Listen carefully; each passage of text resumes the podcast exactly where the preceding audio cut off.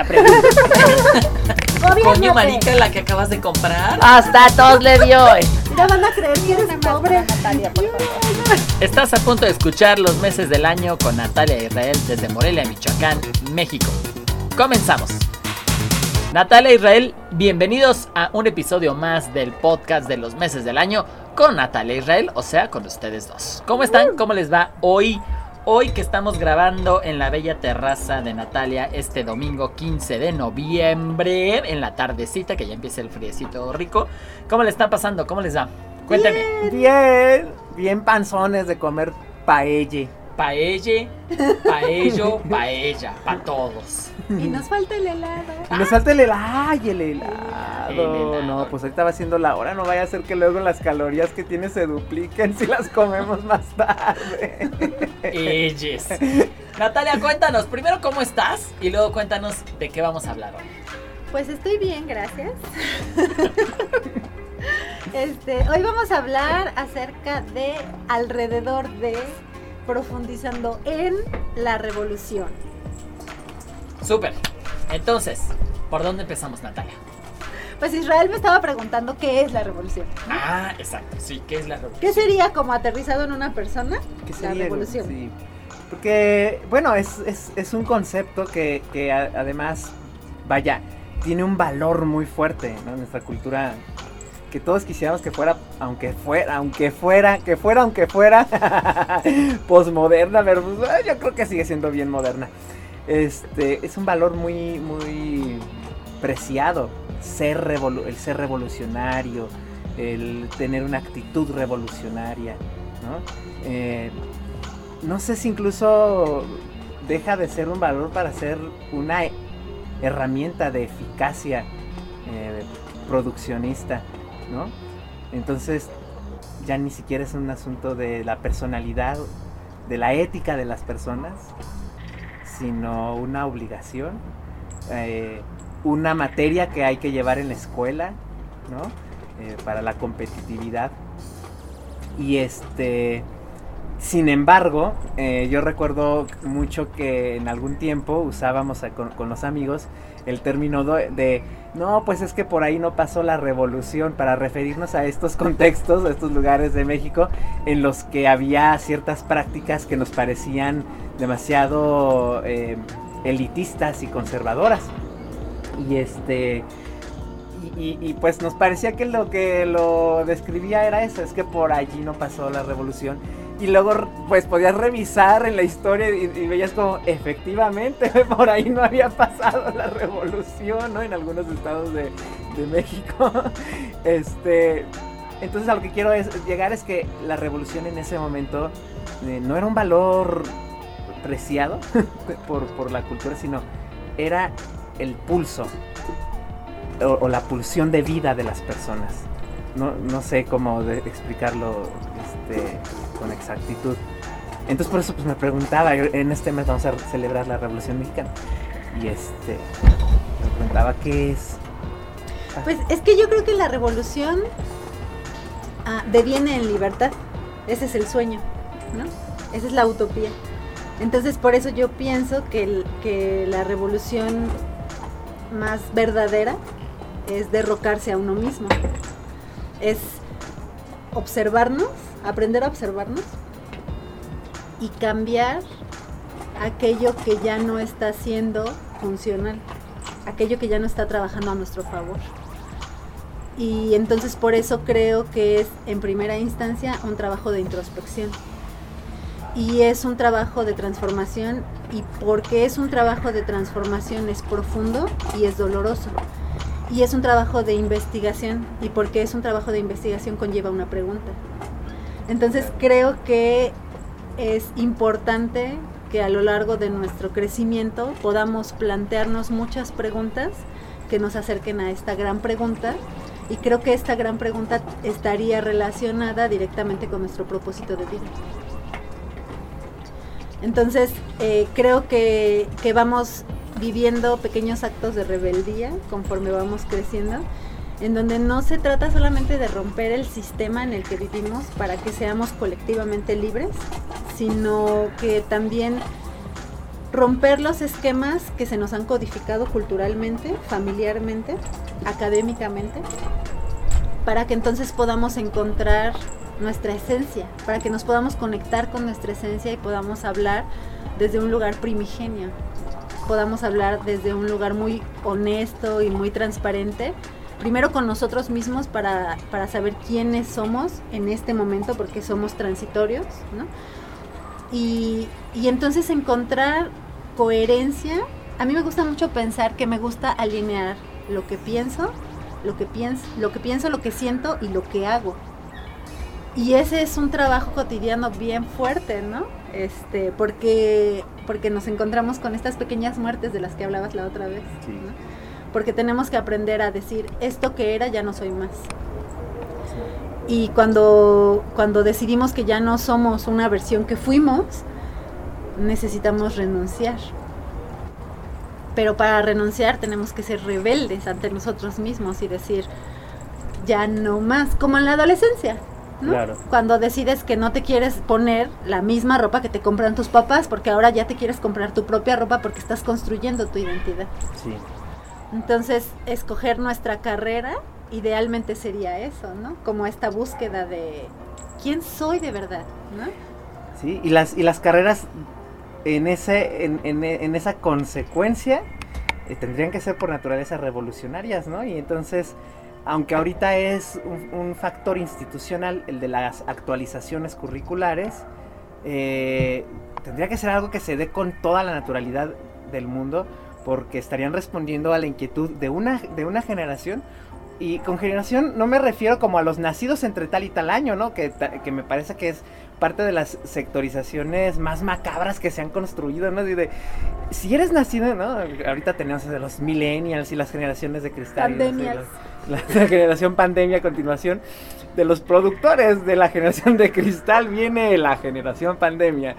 Y, y no, o sea, para, para mí, generaciones, mientras sigamos vivos, porque tenemos la oportunidad de, de dialogar, de conversar, aquellos valores que, funcionaban en nuestra juventud con los valores que, le- que les están funcionando a, a la juventud actual en relación o con, re- o con relación a este, los adultos o las generaciones que estamos rondando tales edades, ¿no? Y em, esto ahorita me, porque lo pensé cuando dijiste de- decidir nuestra pio- propia carrera, ¿no? Yo decido estudiar danza, por ejemplo, ¿no? En, en un contexto en el que la licenciatura, la carrera de danza, pues no era una carrera profesional, o sea, eh, era una inversión para, para las familias que, un- que una mujer estudiara danza era una inversión, porque así aseguraban que fuera grácil, este, obediente, disciplinada, eh, de buen físico, ¿no? Eh, pero un hombre no. No es un, no, no, no, es una mala mal negocio, como un hijo varón como que va a estudiar danza, no va a sacar de pobre a nadie, ni a él solito, ¿no? Y, y bueno, este, pero llegas a un programa académico en el que la licenciatura está planteada desde un lugar convencional de mucho tiempo atrás, a juventudes muy anteriores, ¿no? Entonces, este, pienso, en- o sea, me, me, me, me- me encuentro en el dilema entre eh, la revolución es un valor o es, o más bien es una, es una característica humana. Hace rato no, estábamos platicando y nos contabas de la medida esta de con la mano, ¿cómo era el nombre? Acetábulo. el acetábulo, ¿no? Tan bonito ya. Yo creo que es de esas palabras que, que se van a ir quedando ahí en mi, en, en mi, en mi, en mi lenguaje. Este acetábulo, y que nos decías que es como la huella digital, ¿no? Porque no es igual en ninguna persona. Entonces pensaba yo como hay tantos signos en, en- en nuestro, en nuestra fisicalidad, este, que nos dicen que ya de entrada no vas a ser igual a otra persona. Entonces tus búsquedas no van a ser iguales a las de las otras personas. Y de repente eh, veo uno, yo lo veo pues, ¿no? dejo de ver algunas de las prácticas danzarias que están tan este, ahorita en, la- en el internet. Y este y sigo viendo estas coreografías en los, en los festivales eh, que sigue habiendo, que, que, es una labor muy, muy, muy, eh, muy loable. Me parece maravilloso que eh, gente siga insistiendo en hacer este, esto de los festivales de danza, ¿no? Pero tendríamos la oportunidad de ser revolucionarios y me encuentro con estas coreografías que son media hora de unísonos, maravillosos, espectaculares, este, de gente que baila hermoso, pero que son unísonos. Yo me preguntaba, ¿de verdad ha pasado tanto el tiempo para seguir ahí? O sea, lo único que cambió fue el código. Este, es como... eh, pienso como en estas personas que se siguen vistiendo como, como atrapadas en los ochentas eh, y que ya los rasgos te cuentan otra historia, ¿no? No voy a hablar de que alguien esté bastante grande para usar cierto tipo de ropa, en eso me parece un absurdo, pero hablo de que, de cómo la piel, eh, la textura del cabello, el tono de la voz, el brillo de los ojos, te cuenta una historia, te cuenta tu historia y uno ah, como que con los tratamientos, con los con las con la, con la cosmetología y con la con el, atuendo es como que quisiéramos negarlo, ¿no? Entonces eh, me, gustó mucho ese reto que, estábamos platicando, hablamos de que no se trataba de negar eh, las personas de las cuales hemos aprendido cosas, aunque esas personas ya no este, forman parte de nuestra historia, uno lo hace con uno mismo, ¿no? Reniego de ese que era yo. De alguna manera mmm, es también reniego de este que, que, soy yo porque ya no soy aquel que era. Estoy bien enredado, ¿verdad? Este me, me hizo así, me, hecho, me, hizo, me ha hecho mucho, mucho sentido. Es que yo creo que tiene que ver con la identidad también, ¿no? O sea, yo creo que para construir nuestra identidad necesitamos al colectivo. Porque... Pensé que ibas a decir, necesitamos alcohol activo. y dije, ¿esa, esa cuál bebida es, También. Porque a partir de discriminarnos es que vamos encontrando quiénes somos, ¿no? O sea, también yo puedo decir, eh, bueno, a mí no me gusta eh, andar en moto. Entonces mi, grupo de amigos difícilmente va a ser chopper, ¿no? Este, a mí no me gusta ir a los antros a escuchar música de Thalía o eso. Entonces, pues difícilmente mi grupo de amigos va a ser un grupo que cada fin de semana va al antro. Eh, y entonces yo me voy discriminando en estos rasgos tan grandes y en otros que tienen que ver con posturas políticas, ¿no? Eh, yo, por ejemplo, pienso que a mí no me gusta la gente que es homofóbica. Yo no me siento cómoda con gente que hace chistes de la gente gay o de la gente trans. Entonces, pues difícilmente me voy a juntar con personas homofóbicas. Y así creo que el primer paso es la discriminación. Luego entonces nos preguntamos, ¿quién soy? Si ya, ya me di cuenta en esta primera etapa, ya me di cuenta que no soy esto. Y eso lo hacemos desde niños y lo seguimos haciendo durante toda nuestra vida, ¿no? Entonces, ¿qué sí soy? Y este es el trabajo, o sea, creo que esa primera etapa tiene que ver con la rebeldía, con rebelarme ante los lugares a donde yo siento que no correspondo, ante los pensamientos que no empatan o que no hacen eco con los míos. Pero entonces lo que sigue es ir más profundo, ¿no? ¿Qué soy? y creo que tiene también que ver con, esto de... Eh, yo me acuerdo que una vez cuando estábamos haciendo, eh, cuando estábamos en los pininos de los locos del planetario, Rocío decía, qué difícil decir que sí somos, ¿por qué no mejor empezamos a decir que no somos? Y entonces sí me parece que es justamente esta etapa de la discriminación, ¿no? Pero luego, cuando empezamos a ir más profundo, nos encontramos con este espejo de obsidiana que hace muchísimos años platicábamos, ¿no? Que es justamente este espejo que en el que tú te ves a ti mismo, pero te muestra lo que tú no quieres ver de ti. Y entonces es un proceso bien doloroso, ¿no? Y es un proceso que te empieza a transformar. Entonces las personas tenemos de dos sopas. Encontrarnos con el espejo de obsidiana eh, y darnos la vuelta. Sí. o darle la vuelta al espejo de obsidiana. O encontrarnos con el espejo de obsidiana y dejar que duela lo que tenga que doler para adentrarnos a esta transformación y entonces empezar a soltar estas capas de cebolla que son culturales, que son familiares, que son aprendidas y entonces empezar a encontrar lo que sí somos para que desde lo que sí somos empecemos a trabajar en una mejor versión de nosotros mismos. Un poco eso pienso.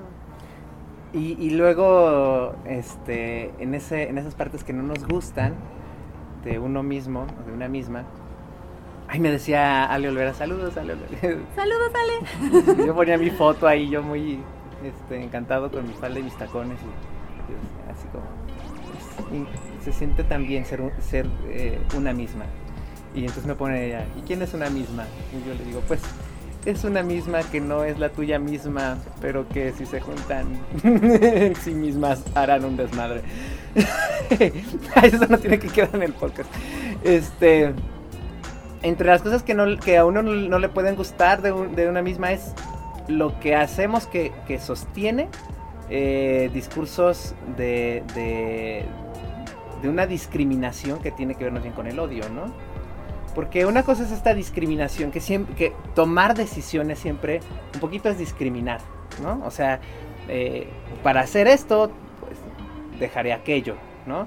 Y ahorita eso se ha vuelto muy difícil, ¿no? Porque ya la palabra discriminación está, completa, está completamente replegada al discurso de odio. Entonces nadie quiere ser discriminatorio, ni siquiera en las propias decisiones. Pero al no ser discriminatorio, entonces terminas por sostener discursos muy ambiguos que ni terminan por dar lugar al deseo de, de una persona o, a la peculiaridad de un grupo de personas. Este, y por lo mismo no terminan de, de, eh, de, de limitar las hegemonías, ¿no? Entonces, eh, yo me, me, pregunto constantemente. En mi práctica de, de, de docente, en mi práctica de, bailarín, ¿qué, ¿qué cosas todavía sigo haciendo que contribuyen o que siguen fomentando ciertos ciertos discursos que son antirrevolucionarios, ¿no?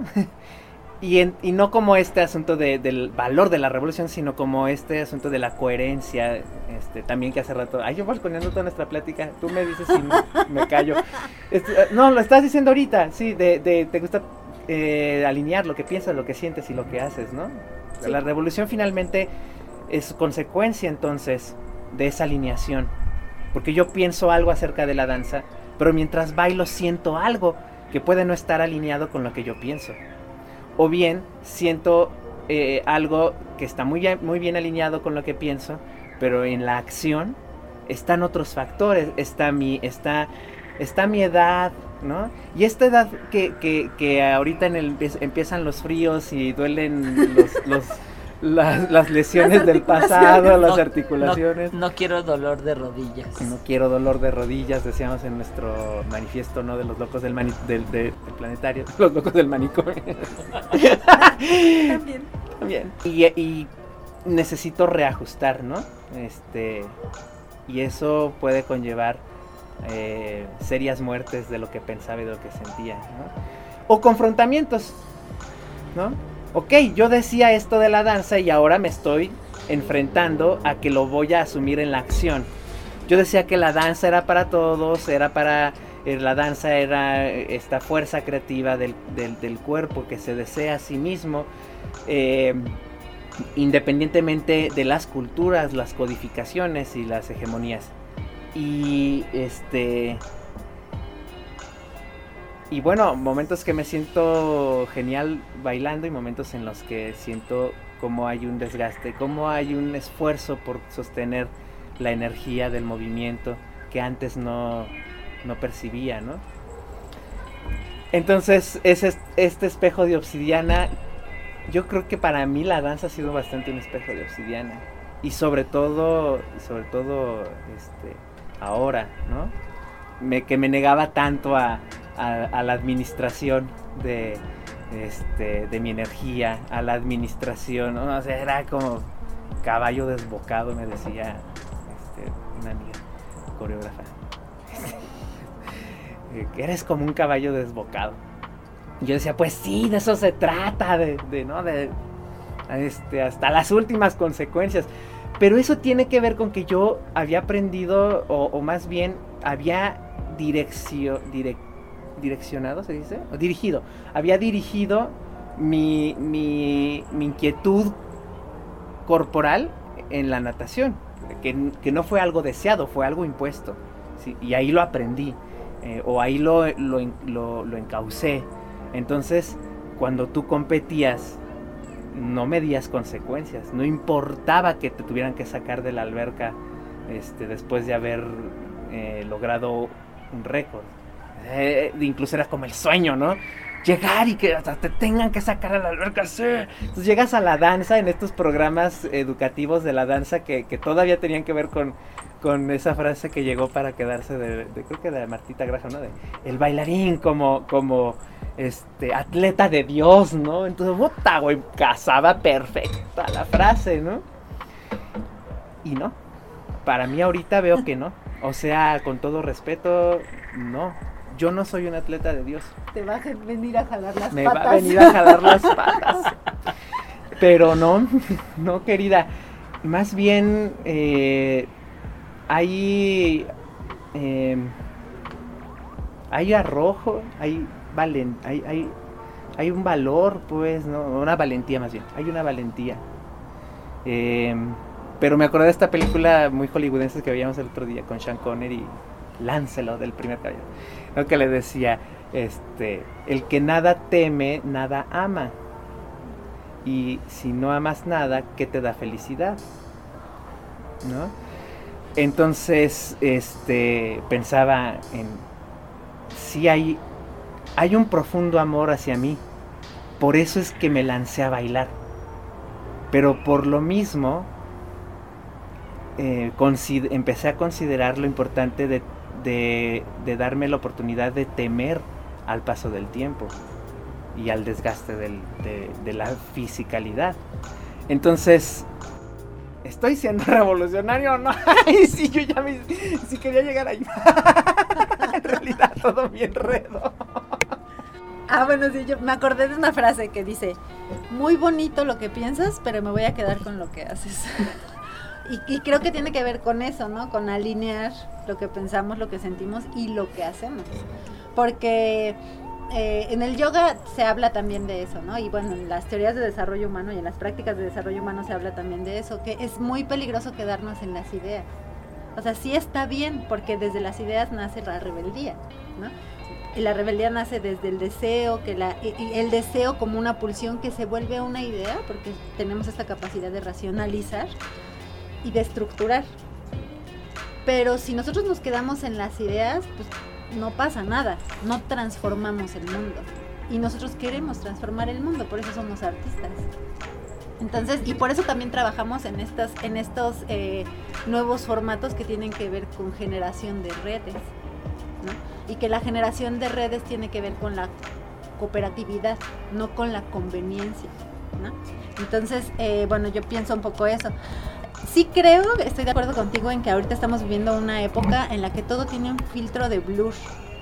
Este, a mí me gusta mucho ver cuando Eric edita fotos porque él pone en el foco en, la, en lo que importa y todo lo demás le pone un filtro que se llama blur, que lo que hace es que desenfoca todo lo demás. Entonces resalta, ¿no? Creo que ahorita nosotros estamos viviendo un momento en el que y, que, y que creo que tiene mucho que ver con las redes sociales, con la espectacularidad de nuestra vida, que estamos eh, siendo ambiguos porque convenientemente somos ambiguos. Porque entonces yo no me desmarco de nada, yo no discrimino nada, porque a lo mejor en algún momento me va a servir. Entonces creo, yo el otro día estaba pensando la diferencia tan importante que hay y que yo estoy aprendiendo en mi vida personal entre poner al servicio lo que sé y ponerme al servicio yo. Y creo que hay una diferencia que tiene que ver con el cuidado. Yo puedo poner al servicio lo que sé porque son herramientas que puedo compartir amorosamente con cualquier persona. Pero cuando me pongo al servicio yo, estoy entrando en relaciones de dependencia. Y eso se vuelve muy peligroso. Porque entonces en, este, en esta realidad de blur, en esta realidad en lo que todo es borroso, todo es medio sí, medio no, estoy terminando dependiendo de un montón de personas.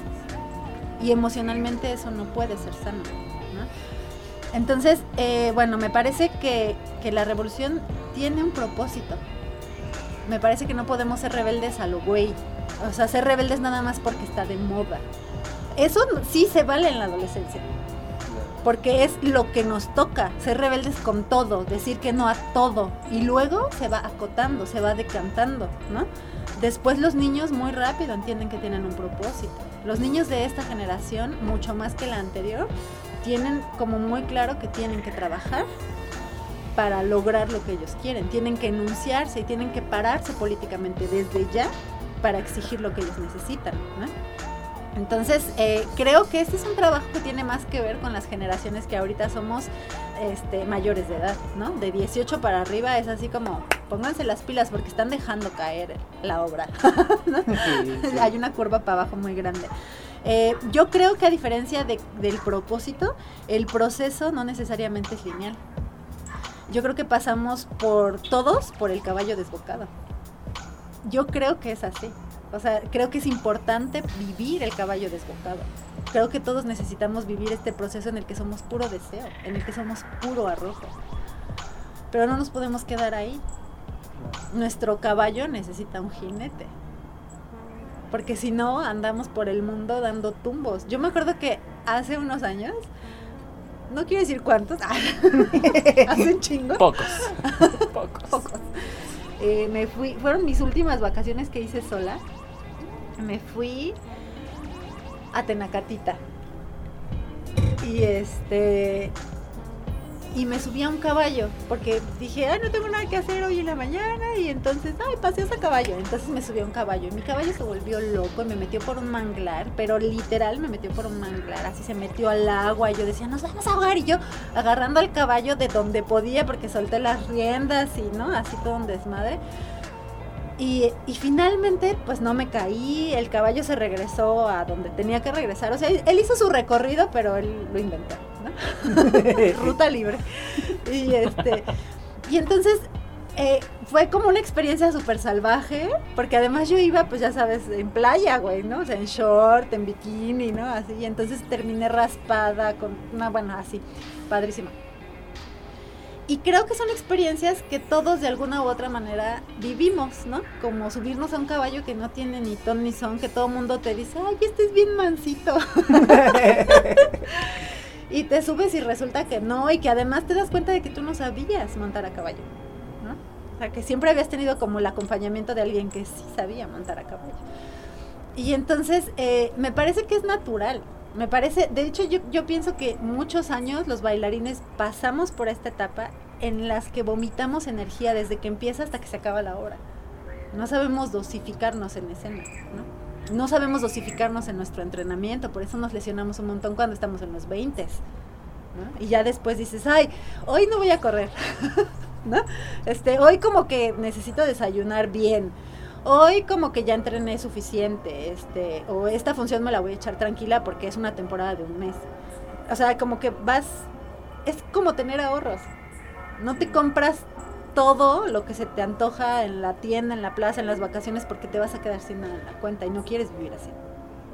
Entonces, creo que, que eventualmente nuestras rebeldías se van eh, delimitando a lo que de verdad necesitamos. Entonces por eso creo que es muy importante reducir nuestra lista de deseos. Porque entonces no andamos por ahí queriendo luchar batallas que no nos corresponden. Y entonces estamos realmente parándonos en donde es necesario para nosotros mismos pararnos. Y desde ahí podemos tender la mano a los demás. Y esto me lleva a una pregunta que eh, luego seguido me hace Sergio cuando le platico mis, este, mis aventuras, mis aventuras de, mi mundo imaginario, este, como docente de, la universidad, mis aventuras imaginarias, este, que me dice Sergio, bueno, entonces, ¿cuál sería un, un diseño curricular o, o qué tendría que, cuáles serían los contenidos de una asignatura, de una licenciatura en danza para estos jóvenes de esta, de esta generación, ¿no? Y, yo siempre que me haces esa pregunta siento que me da así en el corazón, así mero en la llaga, eh, porque yo me debato entre, entre, entre la escucha y la apertura hacia lo que intuyo o, puedo leer este, en las inquietudes de, de, las y los estudiantes, pero también en lo que a mí me mantiene vivo y deseante este, de bailar. O sea, eh, no es mi intención convertirme en un texto. Eh, no es mi intención convertirme en un formulario que, pueda yo eh, impartir con éxito y eficacia en mis asignaturas. Cuando mi misma historia dentro de la danza ha sido la aventura, ¿no? Este, entonces, es, es, es compartir esto que me mantiene vivo como, como bailarín o es adaptarme a eso que estas, estas generaciones necesitan y que incluso luego creen que necesitan, porque también yo mismo me recuerdo joven en la danza y, me recuerdo en lo que yo pensaba que necesitaba, ¿no? Yo pensaba que necesitaba escuchar y hacer lo que me decían que hiciera. Y por eso es que, este, eh, contra una parte de mí, este, era muy disciplinado con las clases de ballet, muy disciplinado con las clases de graja, muy disciplinado con esto de verme delgado, de, este, etcétera, etcétera. Pero al mismo tiempo también la otra parte de mí decía, ay, bueno, pero eh, júntate un dinerito, vámonos a tomar la clase de release al curso de verano de por allá y de por acá, y etcétera, etcétera, ¿no? Entonces, eh, esa, esa pregunta es como, como se me hace muy fuerte. aquí cómo, ¿Cómo mediar? ¿Cómo mediar este lugar en el que yo estoy parado con el lugar en el que están paradas las demás personas con las que se emprende una relación? ¿No? Pues es que yo creo que justamente ese es el... Esa es la empatía. La empatía a mí me parece que últimamente yo he leído muchos quotes en Facebook y en Insta y así que la empatía es como, ¿tú qué harías en el lugar de la otra persona? Y no, la empatía no es tú qué harías en el lugar de, otra persona, es sensibilizarte hacia la realidad de otra persona y respetar la decisión que esa persona está tomando ante su realidad. Es que les quiero decir lo de...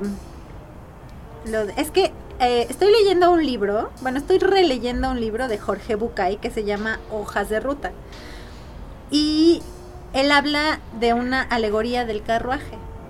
Y entonces dice que un hombre salió a, a la puerta de su casa y vio que había un carruaje para él. Y entonces dijo, ¡uh, un carruaje! ¡Qué padre! y entonces se subió, ¡carruaje! Se subió y después de unos días dijo, ¡ay, qué aburrido! ¿no? O sea, siempre es el mismo paisaje y no pasa nada. Y entonces un señor le dijo, es que te faltan los caballos. Y entonces él dijo, ¡uh, caballos! Caballos. caballos. Y entonces le puso caballos al carruaje. Entonces el carruaje avanzó y él se puso muy feliz porque el paisaje cambiaba y cambiaba todo el tiempo. Y después ya no estaba tan padre porque los caballos iban por donde querían, entonces estaba maltratando mucho el carruaje. Y se estaba pues, rompiendo y así, ¿no? Y entonces el vecino le dijo, es que te falta el jinete. Y entonces le puso un jinete o un lo que quieras.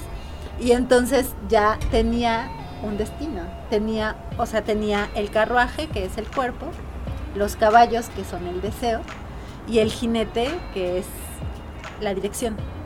Entonces, a mí me gusta mucho esto para bailar. O sea, a mí me suena súper lábano. ¿no? Porque no puedes estar solamente bailando. Bueno, sí puedes, por supuesto. Sí. Sobre todo cuando estás aprendiendo. Y pululan los talleres de eso. Bueno, yo pienso en mí, en las improvisaciones que hacíamos en CEDART, y pienso, yo era completamente carruaje. Luego cuando entré a la danza me volví carruaje con caballos, al colegio de danza, ¿no? Y después de muchísimos años entendí que también era un jinete. Y entonces puse direccionalidad en mi movimiento. Y era una direccionalidad que además era mía, no era la que me habían enseñado. Entonces, yo creo que, a, mí, a mí me encanta Jorge Bucay, este, y, además me, me, gusta mucho porque él escribe desde los cuentos. y me recuerda mucho a Clarisa Píncola Estés, ¿no? que desde los cuentos te explica. De hecho, Clarisa Píncola tiene un, un, capítulo en Las mujeres que corren con los lobos que se llama El cuento como medicina. Y, y eso eh, además es ancestral, ¿no? Porque ¿cómo le enseñamos a los niños que tengan cuidado? Pues con el cuento de Caperucita y el lobo, ¿no? O sea, eh, aprendemos a través de la metáfora. Sí. Es mucho más fácil porque la metáfora suaviza la, la, el aprendizaje. No te estoy dando el guamazo así de, aunque a veces también, ¿no? Porque además, si tú lees los cuentos originales, este, de, de, Cenicienta y todos, son fuertísimos, ¿no? O sea, no estaban suavizados. Lo que pasa es que hemos ido construyendo generaciones de personas cada vez más endebles hasta que llegamos a esta generación a la que le llamamos de cristal y decimos, ay, qué horror, no aguantan nada, pero nosotros lo hemos construido. O sea, en realidad, entonces en este lugar es en el que creo que entra la empatía. Sí me parece muy importante observar qué es lo que necesitan las personas y a partir de lo que las personas necesitan, yo proporcionar las herramientas que conozco, que manejo con ellos. Pero no me puedo soltar a mí mismo, no puedo soltar mis deseos, no voy a soltar mi carruaje, ni mis caballos, ni mi jinete, porque entonces me estoy poniendo al servicio a mí, y creo que es ahí en donde es, importante hacer esta diferenciación de poner al servicio lo que sabemos y ponernos al servicio nosotros. Claro. Entonces creo que en estos procesos académicos estamos poniendo al servicio lo que sabemos, porque estamos tratando de crecer juntos, ¿no? No se trata solamente de decirles a ellos lo que tienen que hacer, que creo que a nosotros todavía nos tocó una escuela muy así, ¿no? Es que para ser bailarín necesitas esto. Sí. ¿no? Y no cabía nuestra opinión. Pero también creo que fuimos una generación muy rebelde y activista. Porque en mi opinión, la generación que a mí me formó, o sea, los maestros que cuando yo tenía 20 tenían 40, no eran activistas, eran acompañantes. Y eran acompañantes muy amorosos, a mí me tocaron acompañantes muy amorosos y muy sabios también, pero, pero no hacían activismo social, era solamente lo que pasaba ahí entre nosotros. Y creo que nosotros nos colocamos en un punto de más rebeldía, ¿no? De denunciarnos, porque a las generaciones que venían les iba a tocar el mismo programa de estudios que a nosotros, que no era funcional. Y nosotros trabajamos un montón por mover esos programas de estudio desde que éramos estudiantes. Nosotros no nos esperamos a terminar la carrera para cambiar las cosas. Nosotros en la carrera estábamos exigiendo que se cambiaran las cosas. Y después, ahora que somos maestros, pues seguimos trabajando en cambiar las cosas. Entonces, también yo, yo ahora lo veo, que soy docente del bachillerato de Queréndaro, que tengo una libertad de cátedra padrísima. O sea, yo, a mí me dijeron, ¿quieres dar clases de danza? Y yo dije, sí, y entonces estoy haciendo lo que yo creo que les va a funcionar a ellos. Y entonces yo no me estoy acotando a enseñarles una técnica de movimiento yo estoy tratando de darles herramientas que les van a servir no nada más para bailar, para encontrarse a ellos mismos como cuerpos, para reconocerse como cuerpos, para reconocerse como sentimientos, para reconocerse como emociones y pensamientos. No es que tienen un cuerpo, no es que tienen sentimientos, no es que tienen emociones y no es que tienen pensamientos. Ellos lo son todo, todo el tiempo. Claro, sería un poquito como si el jinete incluso fuera más bien la cultura fuera más bien los, los conocimientos, este, las reglas, los códigos. Y yo pensé que el cuento iba a terminar, es que a lo mejor yo ya soy trágico y, este, soy, soy trágico y, mal pensado. Este, yo dije, ay, entonces, claro, tuvo jinete, caballos, carruaje y se quedó como, pues así, en la puertita, mirando cómo el jinete se iba con el carruaje y los caballos a pasear y ya nomás regresaba, ay, qué bonito que les fue. No, porque es, un, porque, porque es una alegoría que, que, que, está tratando de ir a, a, develar que nosotros somos esas tres dimensiones, ¿no? Sí, sí, sí, sí, sí. pero, no, pero se le ay, ese cuento va a terminar bien mal. me, me, hizo mucha tranquilidad que fuera esa metáfora. Pero, pero, eh, pero es que siento que de repente eh, hay una hay una gravedad, pues, ¿no? o sea, ahora, hay esta gravedad, o sea, todas las cosas que pesan sobre de sobre de nosotros, toda la cultura que pesa sobre de nosotros, toda la academia que pesa sobre de nosotros. Y bueno, también esa gravedad eventualmente es necesaria para, para que uno se sitúe, tenga los pies en la tierra y pueda desde esos pies en la tierra saltar, ¿no? Eh, avanzar, traccionar, resistir. Eh, el, problema es que, como dice Simone Weil, ¿no? Es más fácil ser obediente a la gravedad que a la gracia. Entonces es más fácil serle obediente al, a, la imposición que al propio anhelo, que, al propio, que al propio sueño. Entonces, yo como que año con año me pregunto en estas festividades que tenemos, ¿no? De, sobre todo empezando los ciclos escolares, porque septiembre empieza con, con este, la celebración de la independencia y luego viene la celebración de la revolución y este, y sí me pregunto si, si, si esa independencia y esa revolución están funcionando como, como, como, eh, como una densidad que me permite empujar, que me permite traccionar, que me permite este aletear incluso, ¿no? Las aves no aletean en la nada, necesitan de la densidad de la atmósfera y del aire. Y ahí está nuestra cultura en estas celebraciones. Y estaría padre, me imagino yo, estaría padre eh, realmente celebrarlas. O tal vez al menos conmemorarlas, o sea, hacer memoria de cómo un grupo de personas creyó hasta el hueso que era necesario que rebelión con V y rebelión con B aparecieran juntas. O sea, que se, eh, que se revelara las personas que configuran una sociedad, se hicieran presentes a sí mismas y que si la vía era la rebelión, o sea, con la, con la B de bélico, había que hacerlo. Y, y ahorita pues más que nunca, ¿no? Este, ¿cómo, ¿Cómo poder ser revolucionario en esta situación donde donde yo mismo a veces me pregunto si, si ya me comió el sistema. Estábamos haciendo fila para el cajero automático en la quincena, como buen Godines. Y este, y por supuesto la fila salía del, del área de sombrita, ¿verdad? Entonces llegó una señora y, ay, es que si se acomodaran más adelantito, alcanzaríamos sombra a las demás personas. Entonces va y le pide a la señora que está más adelante que se recorra para que, que para la sombra. Y entonces se pone ahí muy pegada a mí, me dice, sí, ahora sí alcanzamos sombra. Y yo le digo, bueno, pero yo pienso que ahorita la sana distancia es importante. No, no, no, hay que confiar, mientras traemos cubrebocas, hay que confiar, hay que tener fe. Más bien, usó esa palabra, no usó la palabra confianza. Dijo, hay que tener fe en que no nos va a pasar nada. Y yo pues le digo, me sale muy natural decirle, pues la fe es algo muy personal y yo con eso no me voy a meter.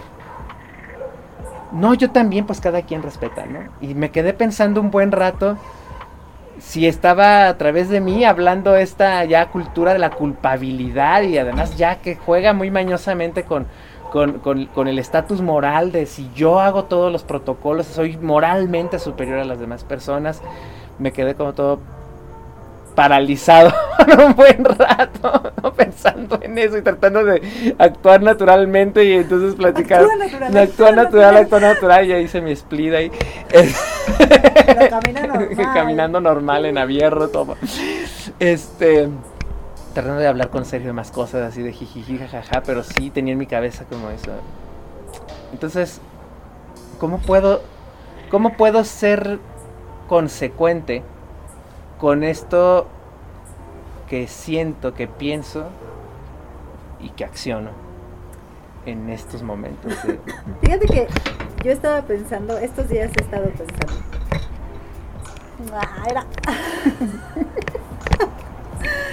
estos días he estado pensando que yo creo que las personas tenemos muchos puntos de coincidencia, pero nuestras familias nos entregaron un manual de procedimientos distinto. Entonces, tal vez sí queremos ir hacia el mismo lugar, pero los caminos que vamos a tomar para ir a esos lugares van a ser diversos. Y entonces creo que justamente el trabajo de, de lo colectivo tiene que ver con tomar acuerdos que no dañen el derecho de cada uno de explorar su camino. Del, del, Del acetábulo. del acetábulo. De respetar, exacto, de respetar las peculiaridades. De reconocernos peculiares. ¿no? O sea, cada uno de nosotros tiene no nada más la vida que estamos viviendo, sino toda la información genética que además está comprobadísimo que traemos. ¿no? O sea, está comprobado que, voy a decir algo que tiene que ver con mi ego, que las mujeres transmitimos la inteligencia, pero también está comprobado que las mujeres compartimos memorias. O sea, en, en el ADN van memorias. Entonces, de pronto por eso nos pasan estas cosas. No sé por qué cuando veo esto me pongo triste, pero es una reacción inmediata. Tiene que ver con las memorias que no tenemos registradas a nivel consciente, pero que están en nuestro ADN y es real. Entonces, estamos trabajando no nada más las cosas que comprendemos, sino que otras muchas que no comprendemos y que necesitaríamos un trabajo literal de laboratorio para poder comprender. Y entonces estos caminos que estamos tomando cada uno de nosotros son válidos. O sea, inclusive, por ejemplo, yo pienso en el ejemplo que ponía al principio, ¿no? De que a lo mejor yo no me voy a juntar con un grupo de personas que sean homofóbicas. Pero eso no debería de ser para mí una limitante para compartir con ellos el mundo. Claro. ¿Cómo hago yo para coexistir en paz y en armonía con personas que piensan diferente a mí? ¿Cómo hago yo para ser rebelde sin violentar la armonía de otra persona? Sin violentar el derecho a explorar, a decidir y a vivir de otra persona. Y eso creo que lo vamos comprendiendo en la familia, ¿no? O sea, dejando que, que los papás se divorcien, por ejemplo dejando que el hermano mayor se vaya. Eh, como la película de Toy Story, ¿no? Y, y voy a usar tu cuarto, ¿no? O sea, es como, sí, pues son procesos que tenemos que vivir. ¿Cómo los vivimos? ¿Qué ¿De qué herramientas nos podemos ir haciendo para hacer estas transiciones que sabemos que van a suceder cada vez de manera más armoniosa? cada vez con más herramientas, cada vez más amorosamente, porque además sí creo que el amor es lo más importante en el mundo. Yo sí creo que Bob Marley era un gran filósofo. Homofóbico, pero gran filósofo. Sí, sí, bueno, no podía ser todo. No, no todos podemos ser todo, Israel Chavira. Vamos pian pianito. Pero justamente es eso, ¿no? O sea, justamente es eso. Yo, yo pienso que es ahí a donde voy cuando digo que no podemos negar los aprendizajes que sí hemos recibido. Porque yo pienso, por ejemplo, en mis maestros, eh, eh, yo voy a pensar en mi maestra Antonia, ¿no? Que mi maestra Antonia fue muy estricta, fue muy dura. Pero gracias a la disciplina que ella me inculcó a mí, yo no puedo hablar de todos los alumnos, ¿no? Pero gracias a la disciplina que ella me inculcó a mí, yo me paro todos los días a hacer clase. Todos los días. Y yo sé que eso a mí me mantiene emocionalmente estable. Ese es uno de mis puentecitos de vida. Gracias a, que mi mamá todos los días me dijo, mira la luna. yo sé que yo puedo salir y ver que la vida sigue todos los días. Y esa es una herramienta de resiliencia. Y hay muchas cosas que la maestra Antonia hizo que, con las que yo no estoy de acuerdo y que yo no repetiría jamás con mis alumnos. Y hay muchas cosas que mi mamá ha hecho con las que no estoy de acuerdo y que no repetiría jamás con Quetzal. Pero no voy a tirar a la basura lo que sí me sirve, solo porque la Claro. experiencia con esa persona, ¿no? Entonces un poco pienso, sí, claro, Bob Marley fue homofóbico, yo no lo sabía. Ahora está manchado. este, pero dejó un mensaje de amor bien fuerte en el mundo, pero bien fuerte. A oídos de gente que nunca va a leer un libro de Simone Bale, Claro, a oídos de gente que nunca va a leer un libro de Simone de Beauvoir. Claro. a- a- ¿no? Entonces, creo que justamente por eso todos somos necesarios en el mundo, porque todos estamos conectándonos unos con los otros y estamos pasando como en las redes, ¿no? O sea, estamos pasando un mensaje y un mensaje. Creo que ahí está la responsabilidad de nuestra rebeldía. ¿Qué reposteo? ¿Qué repito? Claro. ¿Qué comparto? Pues esto me recuerda que esta, esta frase tan, tan trillada, hablando de los reposteos, de que el amor es el acto, ahorita, en la actualidad, el amor es el acto más revolucionario. Que tal vez siempre ha sido el acto más revolucionario, porque entonces también recuerdo a André Comte diciendo, eh, se dice que hay que amar a las personas como son, pero hay otra opción. Es decir, realmente podrías amar a alguien Como no es. como no es. O sea, se puede, eso es realmente, o sea, se puede, porque se ama o no. Pero fíjate que yo creo que sí. Yo creo que uno de los procesos de la codependencia es justamente amar a algo o a alguien en una versión que no es. Porque Sí. nos aferramos a, a un solo aspecto de una persona. Y eso tiene que ver con la posesión. Es muy interesante, Israel, pero va para otro Pero va para podcast. otro podcast. bueno, pues este.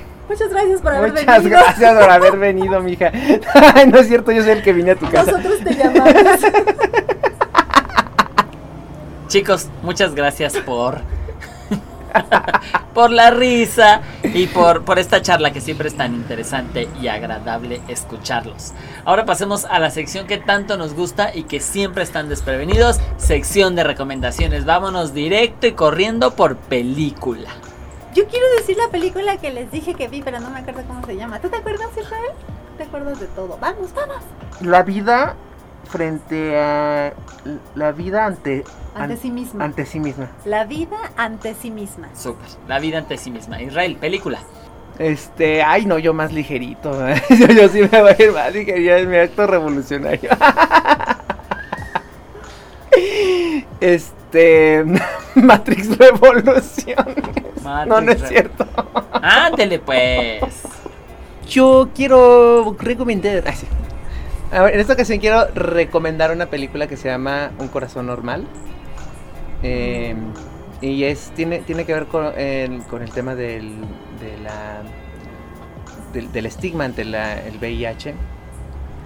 Porque ahorita también sigo, sigo pe- pensando que todo este asunto de, los, de, de- las afecciones humanas a, través de, las, de, los virus y, patologías, eh, sigue, sigue siendo un tabú. O sea, nos cuesta trabajo eh, aceptar la enfermedad como parte natural de la vida. Muchas gracias Israel. Libro. El libro. Yo estoy leyendo un libro de Yoshi Oida que se llama El actor invisible que me regaló un amigo que quiero mucho y que está muy súper mega bonito. Súper. Israel. Ahí voy, ahí voy, ahí voy. Libro. Yo te puedo decir el podcast. Sí, Natalia, podcast.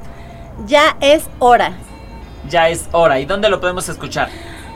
Híjole, yo todo lo que escucho lo escucho en Spotify. Perfecto, entonces lo podemos encontrar en Spotify, así como este podcast, por si lo estás escuchando en otra plataforma. ¿Alguna otra recomendación, Natalia? Serie, película, documento, ensayo, Es muy emocionante. publicación, post, meme. A mí me gusta mucho, bueno, uso WeTransfer para enviar archivos pesados. Y a veces eh, tienen una, una pestaña en WeTransfer en donde suben ensayos y así, como muchas cosas muy interesantes. Y acabo de, est- están justamente compartiendo manifiestos. Entonces hay muy, muy bonitos manifiestos ahí. Uy, eso no lo sabía, es muy bueno. Júntate conmigo. Muchas gracias, Natalia. Israel, ha pasado media hora, cuéntanos. teléfono no Y no te acuerdas de ningún libro, necesitas Sí, a tu amigo Google. sí. ¿Dónde quedó tu memoria? ¿Wikipedia? Música, música. Música, nos falta canción, claro, Natalia, canción. Espera, espera. Ya. A ver, Israel, Ya ahora sí. acabó tu tiempo. Ay, Israel, libro. pues como acto revolucionario lo voy a decir de todas maneras. Eh, la llamada y la respuesta de Jean-Louis Chrétien. O Ok. Chrétien, no sé cómo se pronuncia, por favor alguien me puede corregir. Sí. Chatrian. Chrétien, ahí está. Ese mero. Perfecto. ¿Y algún ensayo, publicación? Ah, yo les recomiendo un podcast que se llama Mi Gala. Y es muy, muy, muy bueno. Muy, muy bueno. Luego sus podcasts duran como 5 horas. Pero Pero vale la pena. vale la pena. Súper. Canción. Pues yo acabo de descubrir a una banda que me gustó mucho que se llama Shaka Punk y una canción que se llama Ring, Ring, Ring. Súper. En Spotify. Ay, sí. Todo en Spotify. Está perfecto. Muy bien, Natalia. Muchas gracias. Mira que ahora es Del más podcast accesible se ligan a la canción. a la canción. Israel, canción.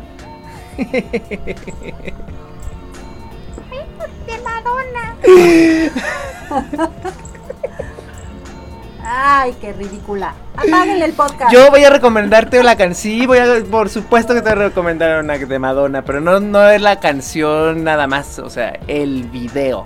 Ok. El video. Canción Bed- y video. el video, Bedtime Story. Me Bedtime parece que es de los revolucionarios, por cierto. Súper, chicos. Pues algo más que quieran aportar en este episodio del mes de noviembre.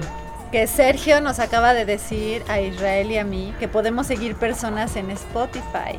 Entonces, si tú sigues a una persona en Spotify, puedes escuchar la música que escucha. Y eso está súper padre. Exacto, así te puedes dar cuenta de los gustos, eh, cómo anda el día de hoy.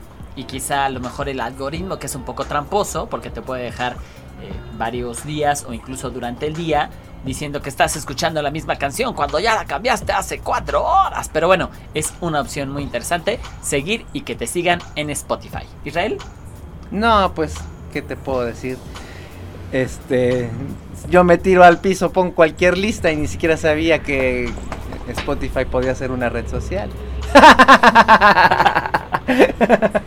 Muy bien chicos, pues muchísimas gracias por un episodio más de los meses del año con Natalia e Israel. Despidámonos.